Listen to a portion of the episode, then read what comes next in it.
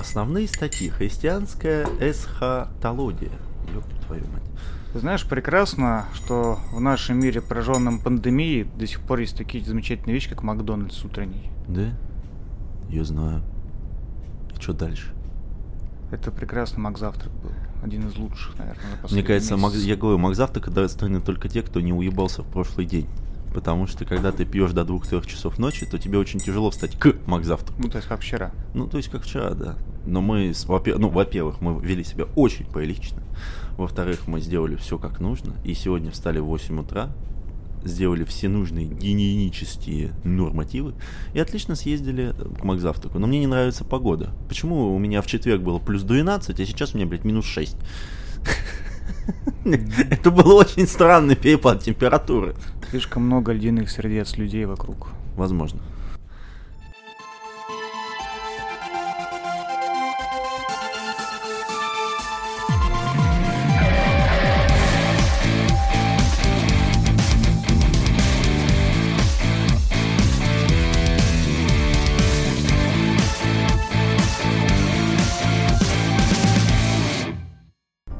Добрый вечер, уважаемые дамы и господа. Это выпуск. Я думаю, нужно вставить номер какой-то. Какой у нас номер? 10. Номер 10. 10. Это десятый выпуск подкаста «Плутные Бонвиваны». Снова юбилейный. Да, снова юбилейно, потому что десятый первый оказался таким странным, что мы решили не, не делать его номерным. Пусть Да. это будет спецвыпуск. Да, и хоть это добрый вечер, да, но сейчас утро. Господи, какой же ты, я не знаю. Мы только-только пришли, отведав. Да мы поняли, что мы на Макзавтраке, ты уже об этом сказал. Ну, слушай, ну, пожалуйста, нормально, заебал ты уже, давай уже поговорим о чем-нибудь другом. Слушай, 29 же марта выходит, правильно, Half-Life Алекс? Ну, вроде бы да, он 29, ну, у него была дата 29 марта. Я уже просто где-то в сети видел, что кто-то уже себе, ну, закачал, там предварительная загрузка, вот это все. Дело в том, что там была предварительно, ну, если ты покупаешь предварительно Half-Life Alyx, то тебе дается демоверсия. То есть там несколько уровней у тебя уже были доступны, если не ошибаюсь, 16 марта, и ты мог попробовать э, это в деле. И очень многие сказали, что невероятный уровень интерактива происходит в, на этих уровнях, то есть сама игра сейчас, скорее всего, выстрелит очень хорошо. Но мне кажется, уже многие обсуждали то, что слишком маленький процент игроков будет в это играть. Я точно знаю, что я буду проходить это на Ютубе, потому что я не могу себе позволить такую дорогую ком- ко- скажем так, ко- конструкцию. И плюс мне очень не нравится VR. Мне кажется, вот ради этого я бы, наверное, сходил в тот клуб, помнишь, Да. нереальное место, и вот х- взял несколько часов и просто прошел бы ее э, с мне VR. кажется, понимаешь, что тебе нужно часов 8-10. Ну, хрен его знает. Понятно. Ну, может быть. Можно Ну, договориться, думаю, при желании. Ну, это понятно. Но я бы так сказал, что это очень умный ход со стороны Valve, потому что номерную часть нереально разработать сейчас. А как, э, ну, как бы такой сторонний проект про героя, которого мы все знаем во вселенной, которую мы все знаем, это очень круто. И хотя говорят, что типа вот, Half-Life уже вышел давно, он уже забыт и так далее, на самом деле это неправда, и люди восприняли это с энтузиазмом. Конечно, сначала, когда они услышали слово VR без какой-либо информации, все такие, what the fuck. Но когда все показали, то есть показали трейлеры, сейчас показали геймплей, э, ну, у меня только самые лучшие надежды на эту игру. И хотя я ее, скорее всего, не пройду именно самостоятельно, я очень хочу на это посмотреть. Может быть, я куплю ее в стиме после для того, чтобы поддержать разработчиков. Но поэтому сам никогда ее, скорее всего, не запущу. Потому что мне не нравятся технологии. Ну, насчет э, забытого Half-Life, наверное, это сейчас уже говорить некорректно, потому что как минимум Black Mesa выстрелила очень неплохо. И все начали перепро... Ну, очень многие, вернее, начали перепроходить первую часть э, снова. Ну, я, кстати, тоже. Но ты ее проходишь, потому что твои системные требования плакали. Что, тебе обязательно причинять мне боль, да? Да, есть немного такого. На самом деле, я проходил Black Mesa, когда она только вышла, если не ошибаюсь, в 2016 году, когда вот вышел вот Но Да, не, не обрезано, без Зена. Да, но это было очень забавно, когда ты заходишь в портал, тут тебе говорят, большое спасибо, что вы прошли игру, Зен будет чуть позже, ожидайте. И такое, ну, в 2020-м, чуваки. А, поэтому, когда я уже прошел Zen, я не могу сказать, что мне понравился, но очень хорошо они поиграли с музыкой и с графикой, они полностью все... Вообще, это, это другой Zen, это не то, что я видел в э, той далекой первой Half-Life. Но мне не понравился этот участок игры. То есть, единственное, я посмотрел на мир, я посмотрел, как они все это отрисовали, не более того. Black Mesa, да, она хорошая. Но, опять же, я могу только сказать, что, ну, как бы, я проходил это в 2000, 2000-х годах, мне было хорошо, не более того. Сейчас уже есть игры, которые давным-давно далеко ушли дальше? Ну, я могу сказать то, что я посмотрел все трейлеры Алекс, которые были, mm. и я очень рад, что они оставили тот же визуальный стиль. О, да. Вот, тот, тот великолепнейший стиль, который мы видели в Half-Life 2, и благодарить э, за который надо Виктора Антонова. Это, э, ну, дизайнер, э, писатель, сценарист, который работал в Valve, и как раз он Half-Life 2 ну, предал, придал тот облик, который мы так помним тщательно. Mm-hmm. Он же, кстати, Dishonored но это, это было, делал. это, кстати, очень похоже. Да, они очень похожи. Я, правда, так себе и не купил артбук по Dishonored. Это ты зря. Да, ну я что-то как-то его попрощелкал, а потом уже и... Позу стал. Да. Понятно. Вот. А я очень хотел купить э, книга. Ну, она выпускалась очень давно. Как-то она называлась-то? Вспомнил, Rising the Bar. Ну, да. Вот, еще пару. Ну, я видел ее в PDF, там правдами-неправдами пытался ее достать. Ну, прикольная тема, но ее, конечно, хочется смотреть в хорошей полиграфии там, и все такое. Ну, благо это все-таки арт-объект какой-то, а не книга. Ну, вот. Честно не могу сказать. Я только надеюсь на расширение именно вселенной в Half-Life Alex. Я надеюсь на какие-то хорошие отсылки. Возможно, нам раскроют хотя бы немножко тайну личности Джимена и я бы хотел уже понять, они смогут закончить эту историю или она так и останется недосказанной. Потому что то, что как они, в каком виде они ее оставили, это было абсолютно некрасиво. Мне это никаким образом не понравилось, и поэтому жду. Значит, это у меня есть некие сомнения и опасения, потому что всю сюжетную линию и ну, все эти ходы э, сочинял Марк Ледлоу, это американский писатель и сценарист.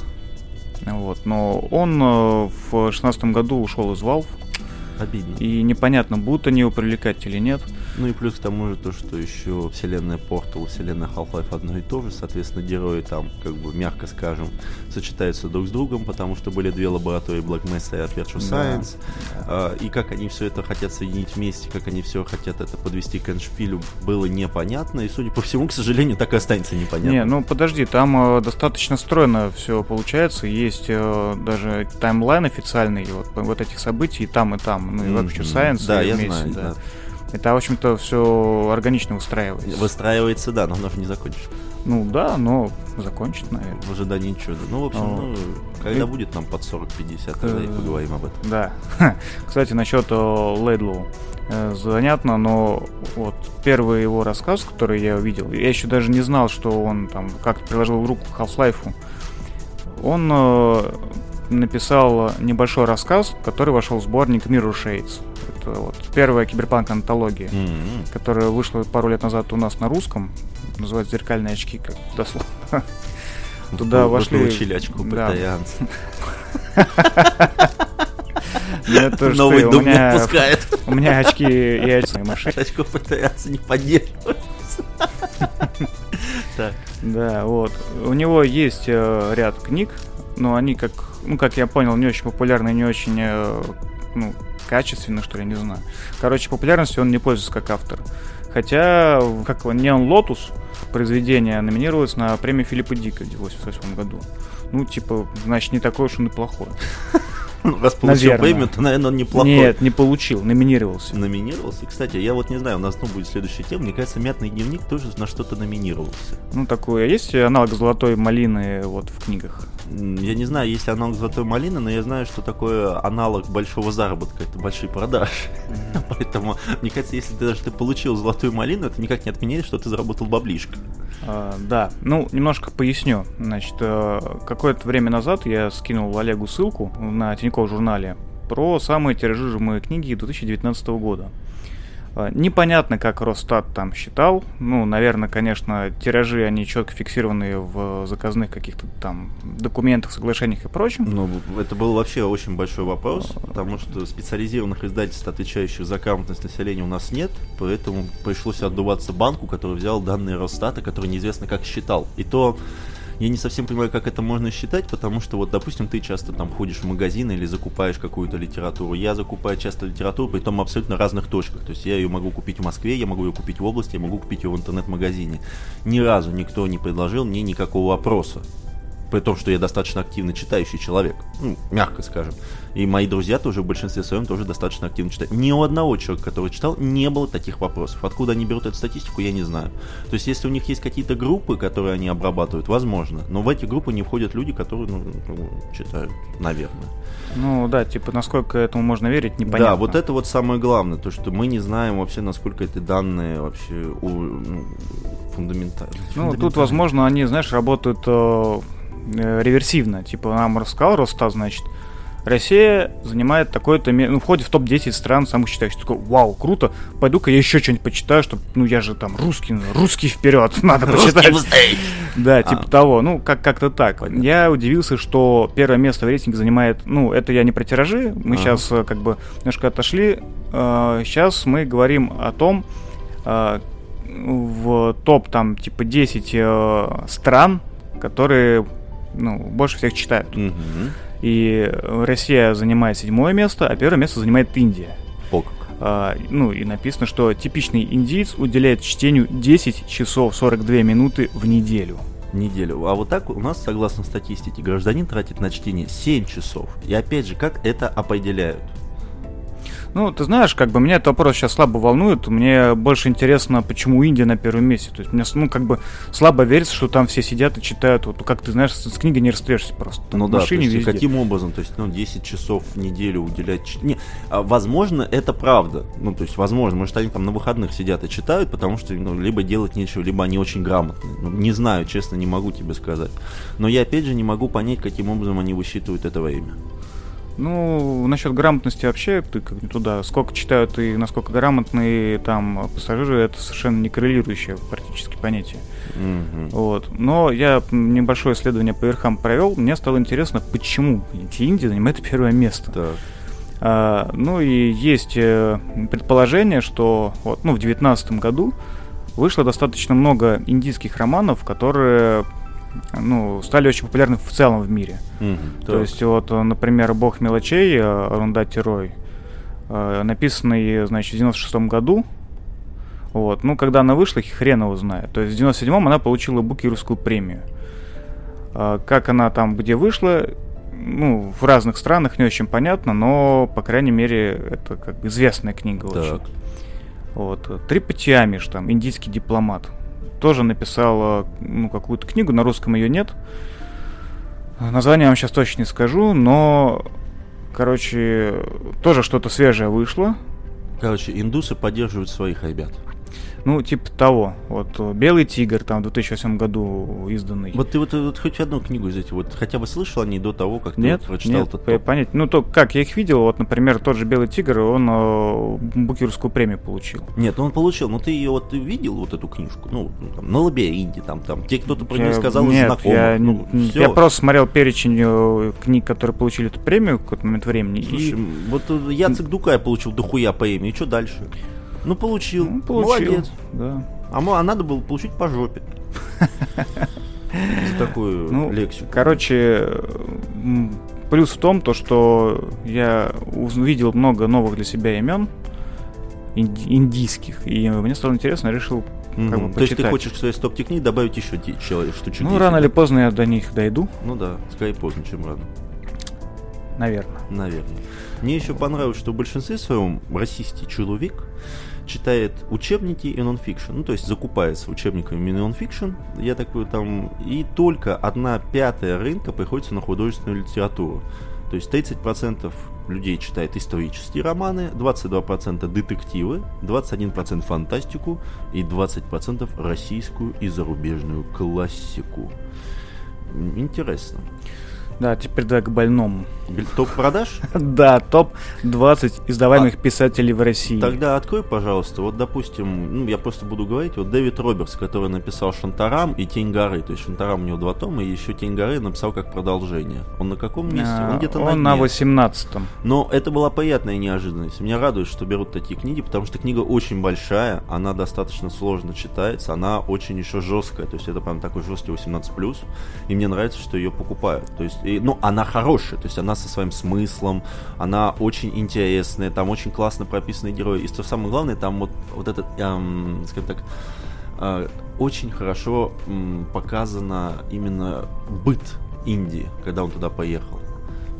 Слушай, для меня вообще загадка вот э, этого топа, потому что ну, в прошлом году, году я о Шантараме слышал просто от всех. Вот Мгм. просто реально из каждого утюга. Серьезно? Он же вышел Да. давно, я уже его прочитал. Ну году вот я очень много о нем Ну, слышал. 14 там. Я его так и не стал читать. Вот. Но, например, о Ю Нёсбе, который я читал много, и как бы и он занимает, ну, там, типа, десятку, да, из самых издаваемых писателей в России. О нем, кроме меня, наверное, никто не говорил. Вот, Серьезно? Вот назад. Ю Носби, я его помню, вот, ну, не знаю, наверное, ну, с 16-17 года. Я вот ее слышу постоянно это имя, фамилию. Ну, откуда? Откуда ты слышишь? А, ну, я слышу это с сайтов про книги, допустим. Ну, не знаю, я как-то... Я, я не понимаю, почему вот э, некий такой рассинхрон. Тот Дэниел Кис, например, да, вообще о нем давно ничего не слышно. Великолепнейший писатель, но он входит там на какое 16 место у него. Мгм. Но он входит, потому что это классика. Ну, как бы, Ну, который- типа того. Слушай, когда все говорят там, типа, цве- я читал «Цветы для Элджерона», я читал про Билли Миллигана, ну, все, блядь, про это читали. Ну, кстати, очень многие про это читали. Почему? Потому что книги маленькие. И зато ты можешь сказать, что ты почитал классику. А, э, вот Вильмонт и Джоджо Моэс, я не знаю, кто такие, надеюсь, это неплохое времяпрепровождение. Ты знаешь, что такое Джоджо Моэс и что он Не. написал? Ну, моя фамилия знакомая, но нет, Хорошо. не читал. Но под- по- подходим к самому вкусненькому, я бы это так назвал. Александр Полярный. Мятный дневник. Э, замечу то, что он более тиражируемый и покупаемый автор, чем Джордж Оруэлл, Джек Лондон, Грегори Дэвид Робертс и Гузель Яхина. То есть, ну, вы почувствуйте вот этих как бы Двац- атлантов. Почувствуйте боль от 26-летнего писателя. Это кошмар. Я о нем не слышал, не знал, я вообще понятия не имею, кто это, но благодаря Олегу он меня немножко как бы ввел в курс дела, что читают сейчас миллионалы, да? Миллениалы, ты пытался выебнуться, что ли, сказать миллениалы по-другому? Миллениалы. Да. Да вы французский Вы манер. из Франции, месье? Понятно. Салюпле. Понятно. Но у него, по сути, имеется только две книги, я так понимаю, с дополнительным переизданием. И слава богу, что не больше. Ну почему же он тогда на, каком он Мне месте? жалко бумаги, на которой это печатается. Ну, я, я честно скажу, э, вот мятный дневник, зачем его покупают? Его покупают в подарок девушке, которая думает, что она может писать. Чтобы что? Чтобы дать ей ложную надежду, что это говно продается. Да. Э, Затея, вот если... Она интересная, она так... эм, Она легкая, мягкая, вот этот мятный дневник, то есть, ну, он абсолютно не запаивает тебе мозг, то есть это не Нил Стивенсон, ни хера, это даже, я не знаю, не как одна из книг. То есть, по сути, ты пытаешься прописать историю, он дает тебе какие-то наработки по ней. А, но, если честно, я не думаю, что так много личностей, которые хотят раскрыть себя эти писатели, и я не считаю, что это должно быть вообще издаваться как книга, и она не должна быть в этом топе, ну, вообще. То есть это, это не книжное произведение, это продукт, который необходим для подарка. То есть покупать это самому странно. Ну, то есть, как я понял по отзывам, что это взяли компиляцию за там десятка пабликов ванильных цитат, Ну да. сложили вместе и выпустили Ну, под обложкой. плюс-минус, да, да, да. Мне понравился комментарий э, какого-то читателя на, на лабиринте, по-моему. Это был на фантлабе, блядь. Вот это там рецензии больше, чем книжек. Так, Вот, там было написано, что из-за таких книг э, ну, в тупее. России должны ввести некую структуру, которая будет проводить цензуру среди художественных книг и не пускать это говно. просто до печати. Понятно, хорошо. Ну, Вот. дальше. Кстати, ну ладно, про фейковые книги я чуть позже расскажу. Хорошо. Просто тоже компиляции. Продолжим пабликов, да. наш топ. Татьяна Устинова. Я, честно, не читал ничего о, у Татьяны Устиновой, но мне нравится там название там книги Сейга Артемида. Ну, ну там, вы понимаете, когда вы ну, вбиваете Татьяну Устинову, там такой пул книг, я не знаю, кто написал такое же количество, как она, но названия ее там пугают. Там, ну, убей не сразу, домейну не сегодня, ну, вот, вот что-то типа этого. Вынеси мусор, пожалуй, завтра. Да, да. А, потом еще дальше идет Маинина. Вот с Маининой все не так однозначно совсем. Я не скажу, что я фанат ее детективов, но она очень интересно экспериментирует с жанрами. Допустим, а, цикл «Оборванные нити», который вышел в начале десятых годов, это шикарная история про патолога-анатома, который уехал на север, вскрывая детей и женщин, пытаясь понять, а, имеется ли убийца. То есть э, он закончил там вроде бы второй мед в Москве. А, из-за того, что поругался с родителем, он уехал прямо на, на север, где-то там то ли в Магадан, ну то есть вот такой прям северный город. И он начал бороться с детской смертностью. То есть это было очень круто показано, что больница пытается скрыть детскую смертность, ну mm-hmm. то есть от болезней, а он ну, попытался этому противостоять. И то, как он ломается из-за того, что он не может пойти против системы. И второе было попытка раскрытия преступления, о котором он ничего не понимал. То есть он не мог найти улики, которые свидетельствовали, свидетельствовали о том, что это убийство, но он это подозревал. А, очень интересная книжка, а самое главное, она очень хорошо сделана в плане профессионализма. Я не знаю, кто ее курировал, ну, то есть это явно, что она связывалась с каким-то экспертом, но написано невероятно интересно и достаточно профессионально с точки зрения патолога-анатома. Ну, для меня, как человека, который не является специалистом в этой области, но является медиком. То есть для меня это было очень интересно. Сейчас вот, кстати, не могу сказать, вот как это. И еще есть трилогия, то есть там хорошими поступками вымещена дорога в ад, то есть это три книжки. А, это отличный роман протяжением в жизнь. То есть вот берется супружеская пара, и вот с их детства до их смерти. И сделано очень оригинально, мне понравилось, прочитал на одном дыхании. И поэтому мне не очень страшно, что Маинина на третьем месте. Ну, тут Дарья Донцова на втором. Ну, Два Донцова. Вот а, я вот... Э, обошла. Я вот обошла. честно скажу, вот я когда читал Маринину, вот я говорю про эти книжки, я ничего о них не вспоминал, они у меня вот лежат в памяти, значит, они хорошие, ну, для меня лично, лично для меня. А вот Донцову я могу только сказать, что я читал, я честно, я читал одну ее книгу лет в 20, и я никак не могу вспомнить, что за книга. Вот вообще никак. Я помню, что я ее читал, а и просто ноль. Это как черная дыра. Я даже никак не могу вспомнить вот сюжет, героя. Я, я вообще ничего не помню. То есть это реально, это комбикорм. То есть вот честный, чистый комбикорм, который говорит о том, что, ну, как бы, тебе нечем заняться, и ты читаешь это говно. Но у меня вообще ничего не отложил. Вот, вот, вообще, ноль. Зато я очень порадовался, что на первом месте Стивен Кинг. Вот это приятно. Ну, вот первое место, 1,1 миллион, я так понимаю, отгрузили в наши прекрасные магазинчики. И я, конечно, хочу сказать, что сейчас говорят, что типа вот, это попса, это фу-фу-фу. Но, ребята, вот все герои практически Кинга, которые есть из монстров или так далее, они настолько прочно вошли в поп-культуру, что мама дорогая. То есть, допустим, у меня Пеннивайз есть его артбук по Пеннивайзу, у меня есть там на ключи Пеннивайз, у меня есть фанка-поп Пеннивайз, и просто это было шикарно. Ну, кстати, это связано, потому что как раз в 2019 году вторая часть вышла, да? Ну да, но мне очень понравилась первая часть, мне не понравилась вторая. Не, часть. я без привязки к качеству фильма, я к тому, что, ну, новая волна, да, как да, бы, да, да, надо да, прочитать, да, вот это все. Да, и я посмотрел все экранизации Кинга, и я поздравляю Стивена Кинга, хотя, конечно, он никогда нас не услышит, и, наверное, даже слава богу, но это заслуженно, и очень радостно то, что, да, ну, вот такая литература все же у нас на первом месте. Значит, мы еще не так безнадежно. Не да, не да. так безнадежно, и значит, с детективами все не так уж и плохо. А, кстати, замыкает это топ-20 э, Гузаль Яхина. Вот. У нее роман, который вот Зулейх открывает глаза, Скоро выйдет экранизация на телевидении. Не знаю, как оно что получится, я более того даже не читал. Угу. Вот, но такой вот инфоповод не мог пропустить. Ну, будем надеяться, что это будет все же лучше, чем экранизация Щегла, поэтому будем посмотреть. Ну, а так в списке что еще? Булгаков, Ремарк. Бума... Бу... Ну, это неплохо. Джек Лондон. Это отлично. Это замечательно. Это радует. Я говорю, то есть если бы у нас весь топ состоял из э, чего-то такого типа Донцовой, то тогда было бы уже все очень плохо и грустно. А тут очень разнообразное меню. Я бы это назвал так. Ладно, давай тогда мы этот топ прошли. Так. Мы проехались по Александру молодому. дай ему бог там Здоровья, мозгов и здоровья, да. Судя по продажам, деньги у него есть.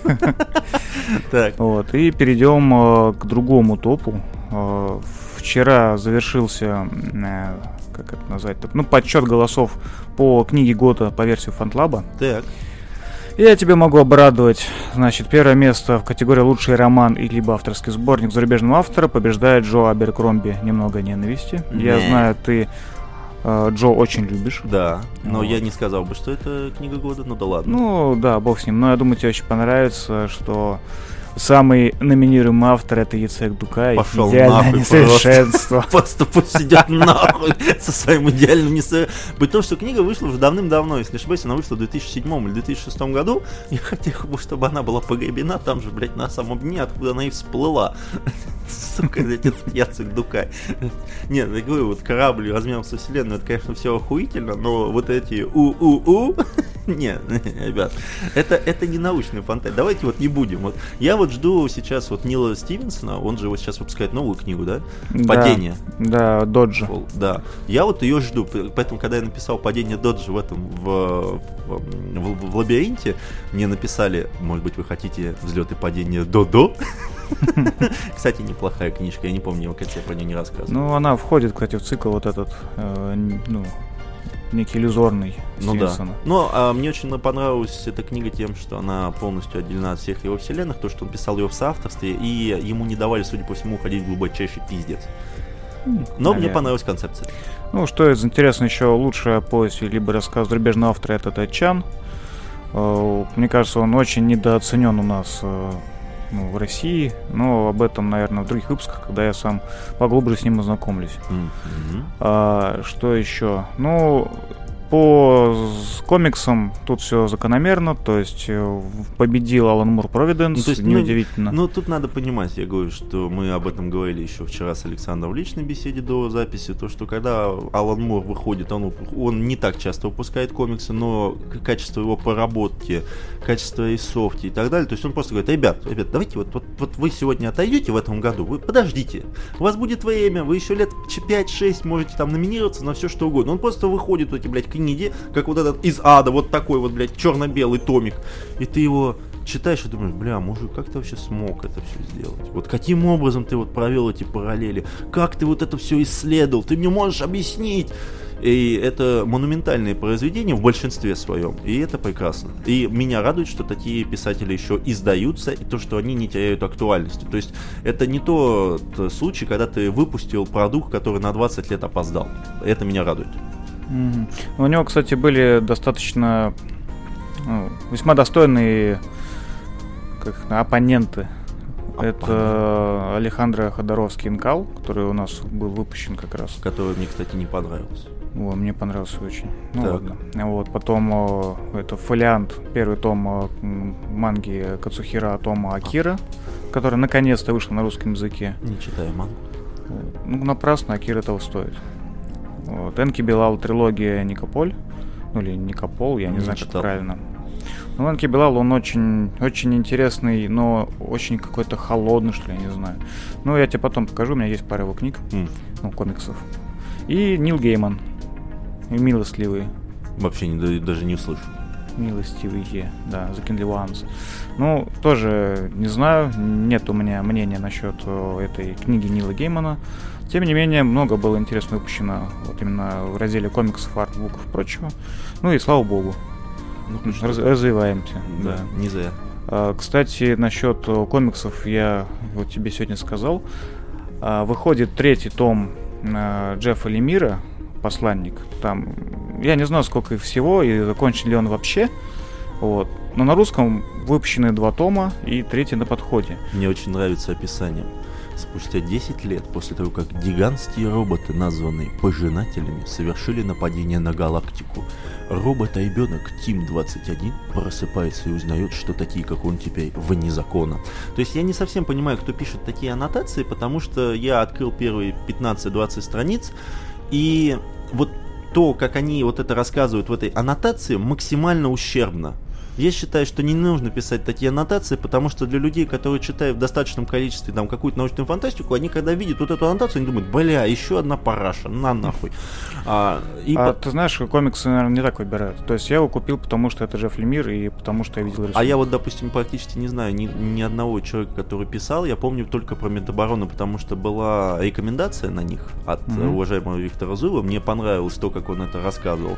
Но я тебе так скажу, вот такие аннотации — это кошмар. То есть это нужно либо писать без затрагивания сюжета, либо это нужно каким-то образом по-другому интерпретировать, потому что вот такие сухие... Знаешь, вот такое чувство, что ты там перепоручил это какому-то парню, который ничего не читал, он такой, так, так, откроем на половинке. Ага, жнецы, ага, мальчик, мальчик вне закона. Ну, заебись, типа, космическая космоопера про мальчика вне закона, которого все хотят найти и вы, вычленить из него ДНК. А Буратино 40 тысяч. Да, Буратино 40 тысяч. Ну вот, простите, да. Ну, отврат. А я вообще не понимаю, для чего это делать. Ну, то есть, типа, процент тех, кто идет такой, о, интересный комикс, дай-ка я почитаю аннотацию. Вот, мне кажется, их очень мало, таких людей. Да. То есть, либо их покупают сразу.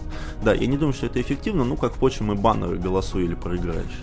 Мне больше нравится подход, что просто пишут, значит, в аннотации, что великолепнейший, ну, условно, великолепный рисунок там такого-такого чувака акварельный, э, плюс э, какая-нибудь классическая космоопера, дает вам непередаваемый коктейль, там дает крутецкий. Тип, ну, то есть, просто абстрактно, ни о чем, и оно и не нужно. Ну, Понятно. как бы. Мне еще, кстати, будет интересно, я сейчас начал техносвященников читать Александр Ходоровский. Mm-hmm. Ты говорил, что Они перв... тоже только, только вышли. Да, первый том только вышел сейчас у нас э, в русском экземпляре. Русском экземпляре, ладно. В русском а, переводе, да. Да. А, мне, во-первых, будет интересно почитать какие-нибудь интересные отзывы про пузыри, которые слишком большие, потому что там я видел, что там уже там один глазик, судя по всему, скрыт нашим русским переводом текста. Ну, то есть вот картинка есть большая, а тебе, соответственно, да. Я вот хочу найти еще одну какую-нибудь вот эту говнайскую рецензию о том, что на русском языке можно было я бы сделать тексты сам напишу. Да, он сам не... Саша мне сам найдет там на фанклабе детальный обзор там всех страниц. И типа, а вот здесь не хватает двух квадратов. Ну да ладно. Но на самом деле рисовка Ходоровски невероятна, но почему-то именно в Инкале мне не понравилось вот это буйство цветов, это был перебор. Для меня лично. Это был Эребор. Ну, Ты мне не дал закончить про Лемира. Давай кончай. Да, заканчиваю. Короче, там великолепнейший рисунок э, Нгуэна, да, как полностью имя?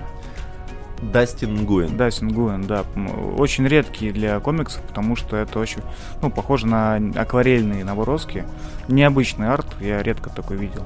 Ну, то есть, если на скидку взять, вот э, те комиксы, которые запомнились именно рисовкой, да. Но у меня приходит в голову только Архем, Фэл, ну, и Зада, э, Ноэль. Лемир. Ноэль.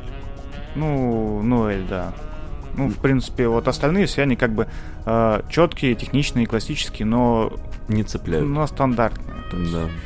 Нет, я вот помню вот Бэтмен Металл, там я не скажу, что это очень красивый комикс в плане оригинальности и софти, но когда там появляются вот эти Бэтмены а- а- аномальные, вот там такое чувство, что автору сказали, нарисуй их так, чтобы их все запомнили, и там такие есть развороты. Ну вот именно развороты, то есть вот прямо две страницы ты открываешь, и там такое буйство красок, от которых у тебя прям сердце замирает, ты минут 20 можешь на это смотреть. Это очень круто.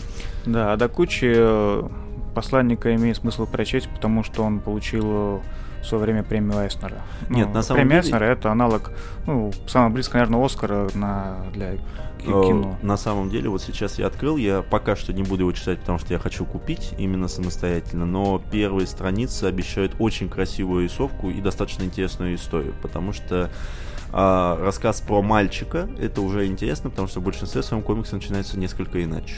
Ну, кроме Акиры. Поверь. Mm. Так, ты хотел что-то про комиксы еще рассказать? Нет, я, мне кажется, все. Ну, еще стоит добавить, что, ну, это немножко к комиксам не относится, он где-то на границе. Сейчас э, вышло новое издание Зова Ктулху, Лавкрафта. Mm-hmm. А, да, ты рассказывал. Да, э, ну, это я бы сказал, что даже больше как артбук, чем книга, потому что очень красивые иллюстрации, э, художника Баранже, ну или Баранже, я не знаю, как правильно перевод не ставится. И они не просто там, ну, вклейка здесь, э, обложка нарисованная, типа, и что-то в конце. Вся книга, она очень красочная, и каждая страница — это большая иллюстрация. Ну, знаешь, я бы что себе купил? Я бы себе купил какой-нибудь классный артбук по Doom Eternal новому, и купил бы что-нибудь еще из его комиксов. Я прям просто бы... А, по Doom Eternal ты бы купил все, что есть вообще. Да я, слушай, я бы купил, не знаю, я вот сейчас, э, у нас есть знакомый, который работает в 1С интересе, я, по ему так написал, типа, слушай, только появятся хоть какие-нибудь фигурки, ты мне зови, я все куплю.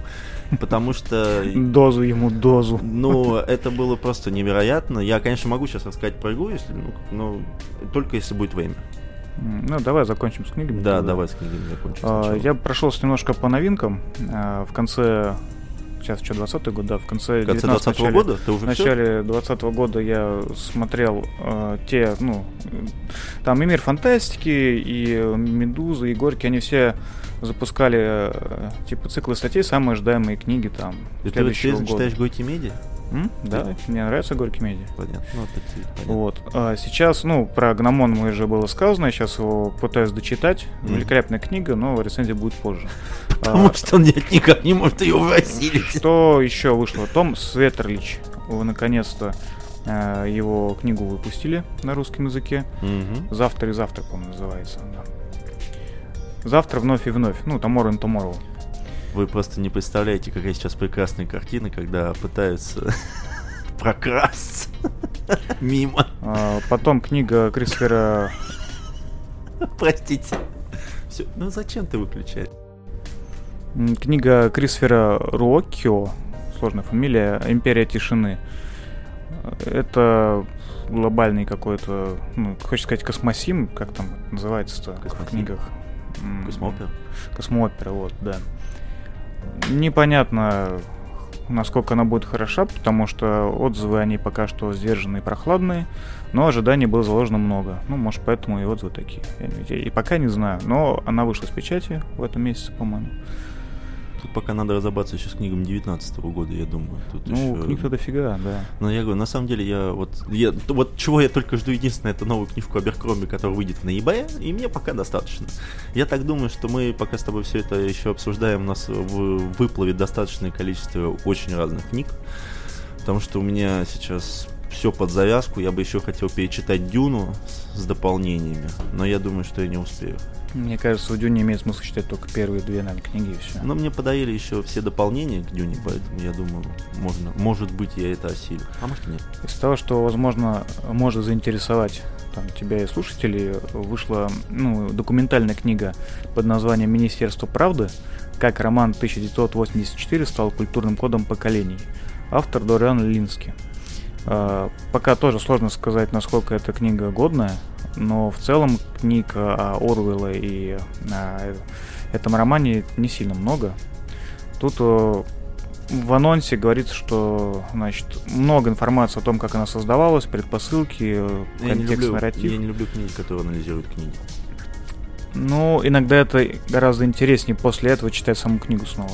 А, если ты об этом не догадываешься, если ты это не узнаешь в течение всей жизни, то нахера тебе человек, который это разжевывает? А, нет, ты не прав. Ну, иначе говоря, когда ты смотришь картину Ван Гога там про подсолнухи, да, это одно. Ну, ты наслаждаешься светом, там еще чем-то, неважно.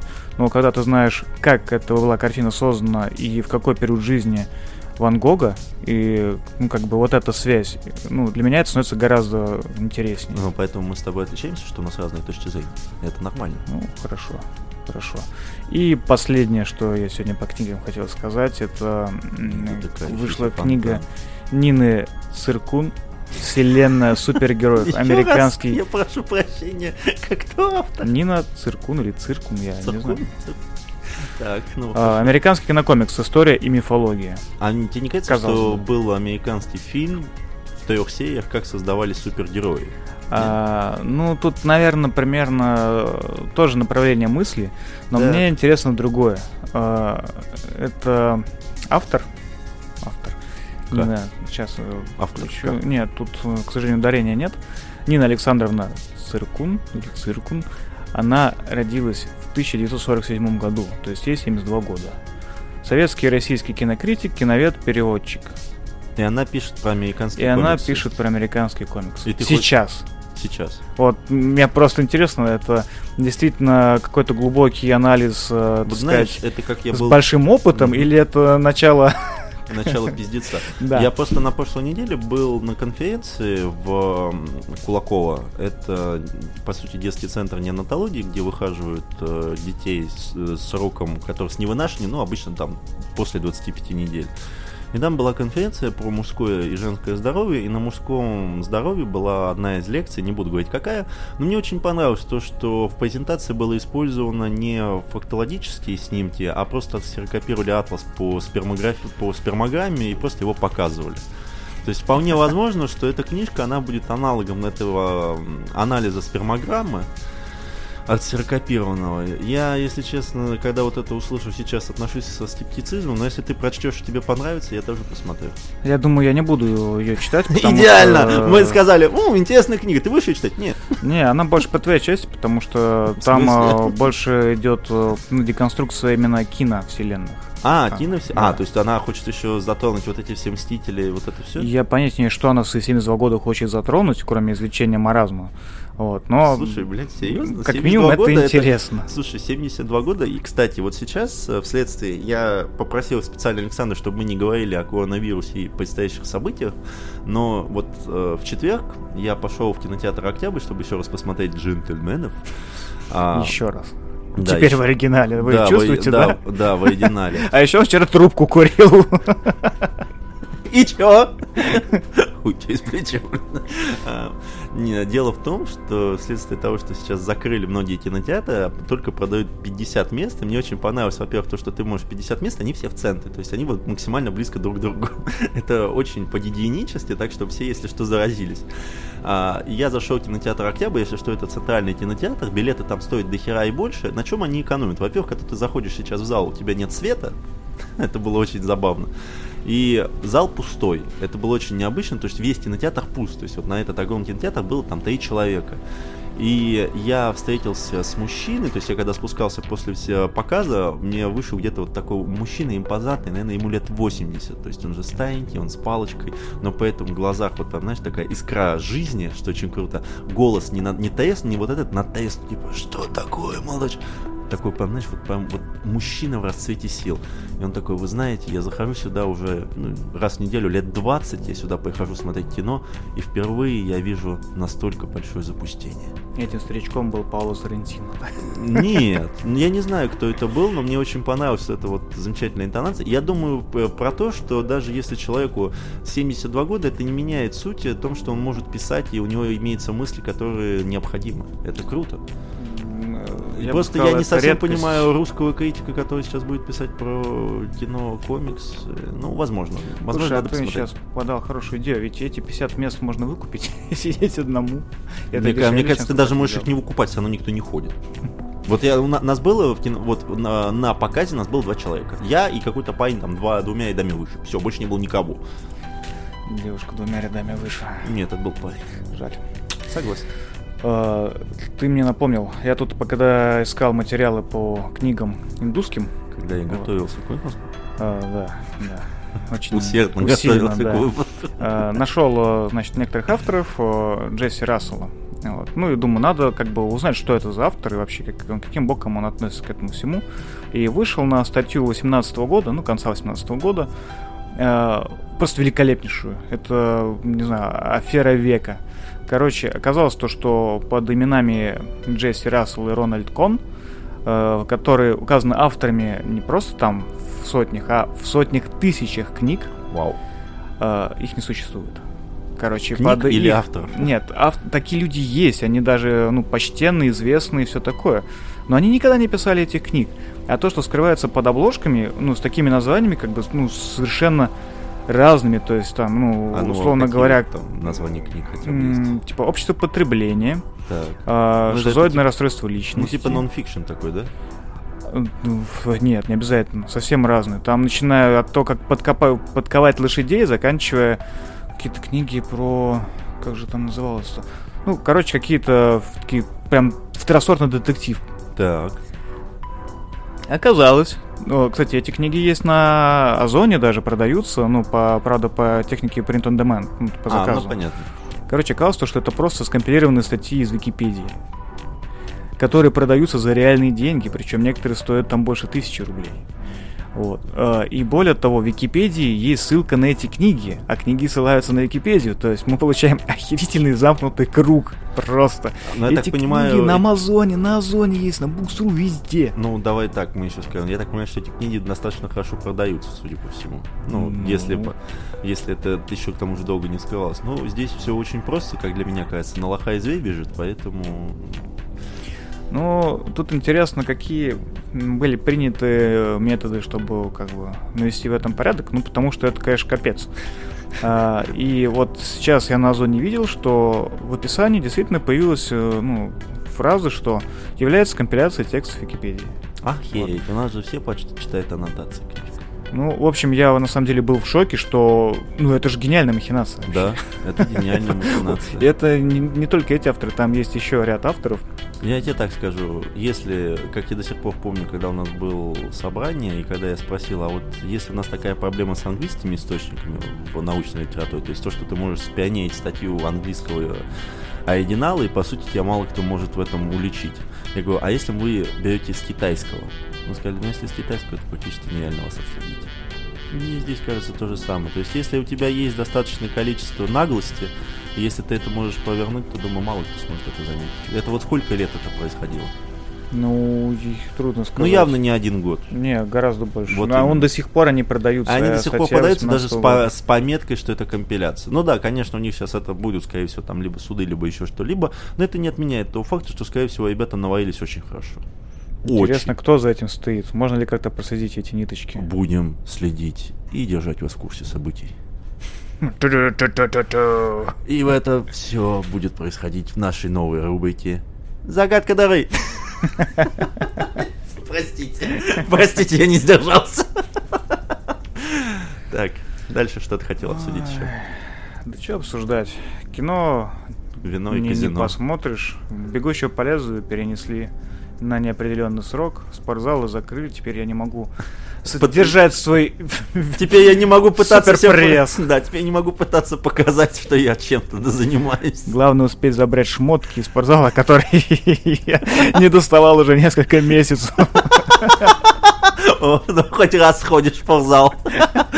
Не за абонемент купил. Да. Здравствуйте, вы на последнюю тренировку? Нет, я за вещами. И на выход. Черт в коронавирус. Вот суки не дают мне заниматься. Так.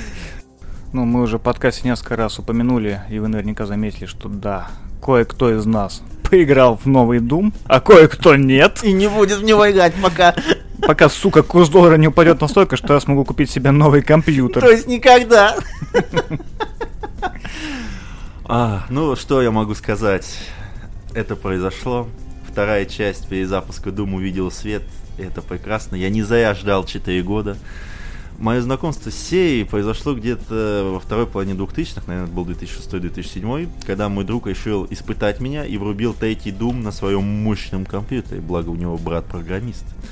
Сказать, что мое очко сжалось в минус бесконечность, это ничего не сказать. То есть там было темно, страшно до жопы, демоны рвут тебя с такими визгами, что ты ст- стреляешь, скорее всего, для того, чтобы успокоить себя, нежели кого-то убить. А, ты с чего начал, кстати, знакомство? С Думом? Да. Ну, с первого. О, ну ты прям, ну такой старый, понятно. Ну, в принципе, а он, наверное, на третьем и закончился. Понятно. Затем я путем проб и медленного интернета узнал, что оказывается серия легендарная, и от нее пошло все, так сказать, стреляющее. Поэтому я гордо пошел в магазин и честно купил пиратский сборник всех игр Doom за 150 рублей. При этом свято верю, что поддерживаю производителя. Я тогда как раз начал читать игроманию в 2005 году, и там было написано, что типа вот, покупайте лицензию, вы будете поддерживать нашего производителя. Ну, думаю, ну да. И на удивление, даже первые две части зашли в мои юные года, хотя я тут еще играл фактор того, что наши глазки не полностью перешли на игры ААА класса, а наши компы с натугой тянули побегушки в Титан Квест. Но вот время шло, я взрослел, но любил игры также нежно, я прошел, помню, Rage от ID Software, который был не очень, но требовала душа что-то помощнее. И вот презентация там то ли 14 то ли 15 года, перезапуск Думца. Я когда увидел геймплейный ролик, я сначала испугался, то есть все слишком ярко, быстро, совсем не похоже на третий Doom, что я любил. Но в 2016 году все просто с запоем рубили нечисть, отыгрывая плача рока на все 100%. Игра оказалась прекрасна всем. Небольшая, комплексная, продуманная со своими изюминками. Конечно, можно сказать, что здесь аэны, сюжет никакущий, бла-бла-бла. Но под Мика Гордона оторвать челюсть стилету и прыгнуть другому, запихивая микроракету в рот, вот подите запил, это просто невероятно. Затем нас бросили произвол года на три, то есть там ни свиданий, ни DLC, ни намеков. Но вот в 19 году счастье, там Doom, Крик. Я помню, как я поехал на Gamescom и просто бегал в шлеме палача Рока. Но это было невероятно. Новая игра это вот просто ураганище но вследствие доработки релиз был перенесен на март 2020 года. А, и этот момент настал, то есть она вот вышла когда 20 то есть два дня назад, по сути говоря. Все железо я обновил для этого, все проекты на работе были остановлены или отменены, опять же спасибо карантину. И я как дурак встал в 3 часа ночи, потому что, сука, ком- компьютерный гейминг это пиздец. Потому что вот в Стиме она как раз слушала в 3 часа утра. Это был пиздец. А, но я все же встал, и первое, что я могу сказать об этой игре, что это очень сложная игра. Я не скажу, что являюсь профессиональным игроком во всевозможные шутеры, то есть, но каждый раз, когда я что-то включаю стреляющее, на тяжелом уровне сложности я адекватно себя чувствую, но не в этой игре. Разработчики не зря кушают свой хлеб, и за 6 лет активной работы не зря прослыли гуру шутерными механиками. Каждый противник это маленькая задачка, которая комбинируется с другими противниками, и тебе нужно подобрать каждому свой ключик – ну, на самом деле звучит скупо, но потому что выглядит все это как в вакханалия. Вы стреляете, вы стреляете из-за двух плеч огнем, гранатами, по пути разрезаете демона на патроны, прыгаете эти сайгак и пытаетесь не отдать копыта. В игре прекрасный баланс, то есть вы машина смерти, но если вы начинаете ложать, то сметут в два счета. Ваши противники не дают вам передышки и возможности отдышаться, попытаться посчитать патроны. У тебя уже летит залп ракет, а два мудака под, подкрадываются сзади, чтобы вставить демонический кол в вашу божественную задницу. Сюжет здесь есть, но он э, считывается легко, совершенно не мешает методичной зачистке земли от скверны. А, ну и, кстати, как, так как у нас же подкаст про книги, я могу сказать, что есть книжка, называется она «Повелители Дум». Она уже в двух итерациях есть, там не только «Повелители Дум», там и «Властители Дум» были за авторством Дэвида Кушера. И это плохая книга. То есть есть, если честно, ролики стоп-гейма истории серии Doom. Это гораздо лучше проработано, чем сама вот эта книжка. Она будет гораздо информативнее. А, сама книга, по сути говоря, является э, тем, что пересказывает историю именно компании ID Software и как они образовались, как они начали работать над игрой, как у них получались определенные механики. Но, возможно, вследствие плохой редакции, может быть, вследствие плохого текста, мне и книга не зашла вообще, читается тяжело, много различных заковырок, и как вот было там, в новом подкасте «Отвратительных мужиков», Петр Сальников его озвучивает, типа, пацаны, ну, типа, ребята из ID Software могут встретиться вам на одной странице 6 или 7 раз. То есть это правда, но у книги не только эти проблемы. У нее проблемы с сюжетом, у нее проблемы с наполненностью. Ну, по сути, это еще интервью в достаточно большом количестве. Мне она не понравилась. Хотите почитать какой-то жести, пожалуйста, у вас есть 2000-х книги по Doom, вы можете их найти, фанатские вот эти книжки, что я подбираю два патрона и заряжаю им свой шотган. То есть это, это есть в сети, вы можете это почитать. Но на самом деле лучше, чем вот ролики стоп-гейма по истории игры Doom, пока что ничего лучше я на русском попыще не заметил. У тебя, кстати, артбук есть э, мира э, игры Doom? А, артбук не помню. Вроде где-то был, но я не помню. Может, может быть, нет. Вот это упущение. Вот согласен. Ну, я куплю, честно. Честно, пионерск. Я помню, ты меня спрашивал перед днем рождения, есть ли у меня артбук, но я решил, что... Что есть. Лучше, да, лучше дать поизде... Лучше еще ты по поиздевайся над тобой. Понятно. Ну ладно, на сегодня тогда все. Этот выпуск появился как-то, как обычно, в общем-то. Через задницу. Да, ну, мы все еще на с карауле. Вами. Мы с вами. До встречи. Целуем.